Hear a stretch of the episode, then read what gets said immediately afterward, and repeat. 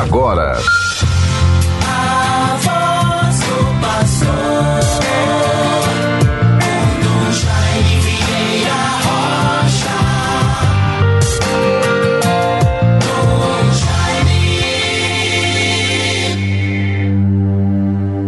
Senhor, tudo que fizestes conosco, com razão o fizestes, pois pecamos contra vós e não obedecemos os vossos mandamentos.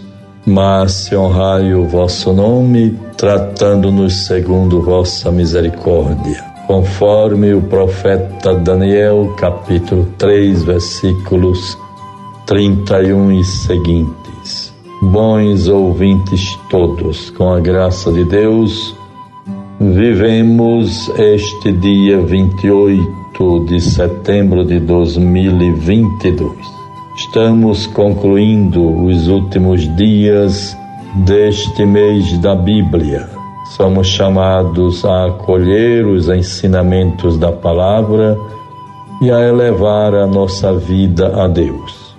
Com fé e alegria, iniciamos sempre, devemos a cada dia retomarmos as nossas atividades com coragem, esperança, entusiasmo e, sobretudo, sob a garantia de que estamos diante de Deus, atentos à Sua palavra e assim nos fortalecendo com a Sua graça.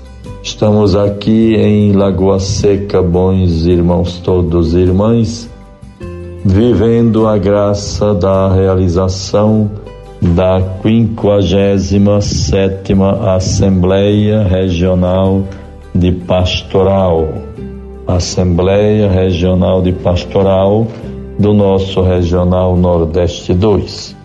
Nós, os bispos das 21 dioceses deste regional, com os nossos padres, agentes de pastorais, coordenadores de pastorais das dioceses, representantes dos religiosos, enfim, um momento bonito de congraçamento, de reencontro e de vivência profunda da realidade que nos envolve no tempo de hoje.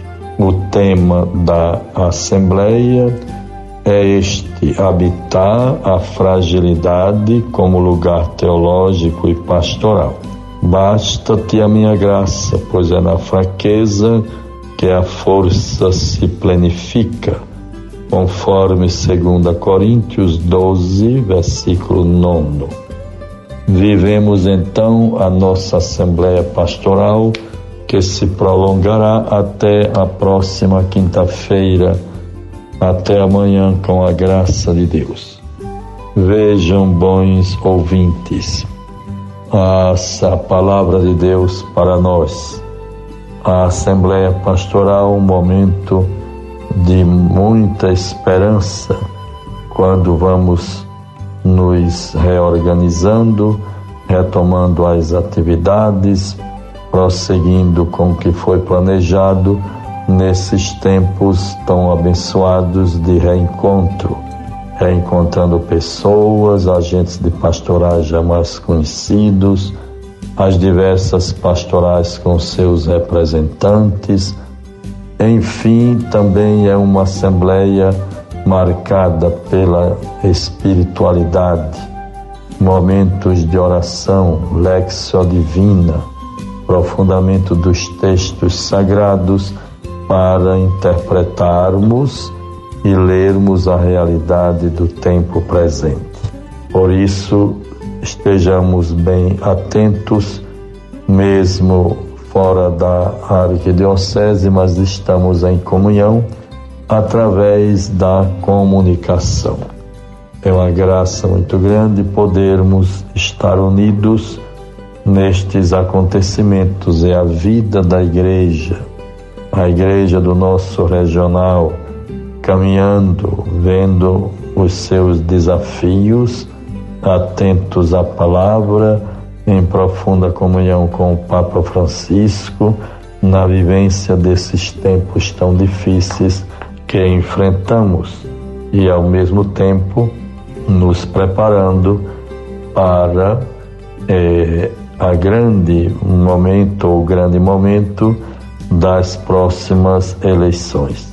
Ah, nós não podemos nos separarmos, relegarmos, deixarmos de lado, não podemos relevar a importância da política em todas as nossas ações, em tudo que fazemos, a vida humana, todos os processos, esperanças, tudo passa também pela política. Nós devemos viver a política com o P maiúsculo, a política como algo importante para a vida das pessoas, a promoção da dignidade humana, a garantia do bem comum, da harmonia e da paz para todos. Vejam, bons ouvintes, o Evangelho de hoje para nós, nesta quarta-feira. Vejamos. Evangelho de Lucas 9, 57 a 62. Enquanto caminhavam, um homem lhe disse: Senhor, te seguireis para onde quer que vás.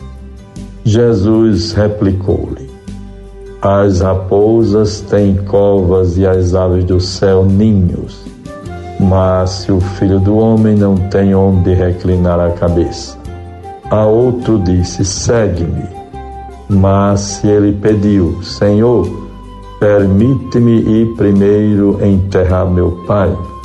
Mas Jesus disse-lhe: Deixa que os mortos enterrem seus mortos. Tu, porém, vai e anuncia o reino de Deus. Um outro ainda lhe falou: Senhor, te seguirei, mas permite primeiro que me despeça dos que estão em casa. Mas Jesus disse-lhe: Aquele que põe a mão no arado e olha para trás não é apto para o reino de Deus. Vejam os ensinamentos do Evangelho, caro ouvinte. Procuremos guardar esta palavra iluminada pelo comentário que podemos proclamar e assim entendermos melhor esses textos da palavra de Deus.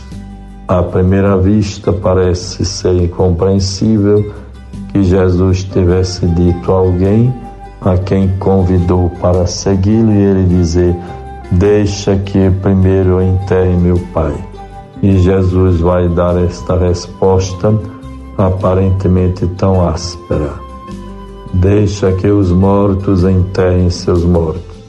Ou então, quem pega no arado e olha para trás não é digno de mim. Vejam em poucas linhas, São Lucas, o evangelista de hoje, resume para nós duas atitudes, duas situações. A de alguém que se oferece para seguir Jesus e a de alguém que é convidado pelo Mestre para segui-lo. Quando nós pedimos o batismo, evidentemente, aceitamos as condições que o recebimento desse sacramento implica.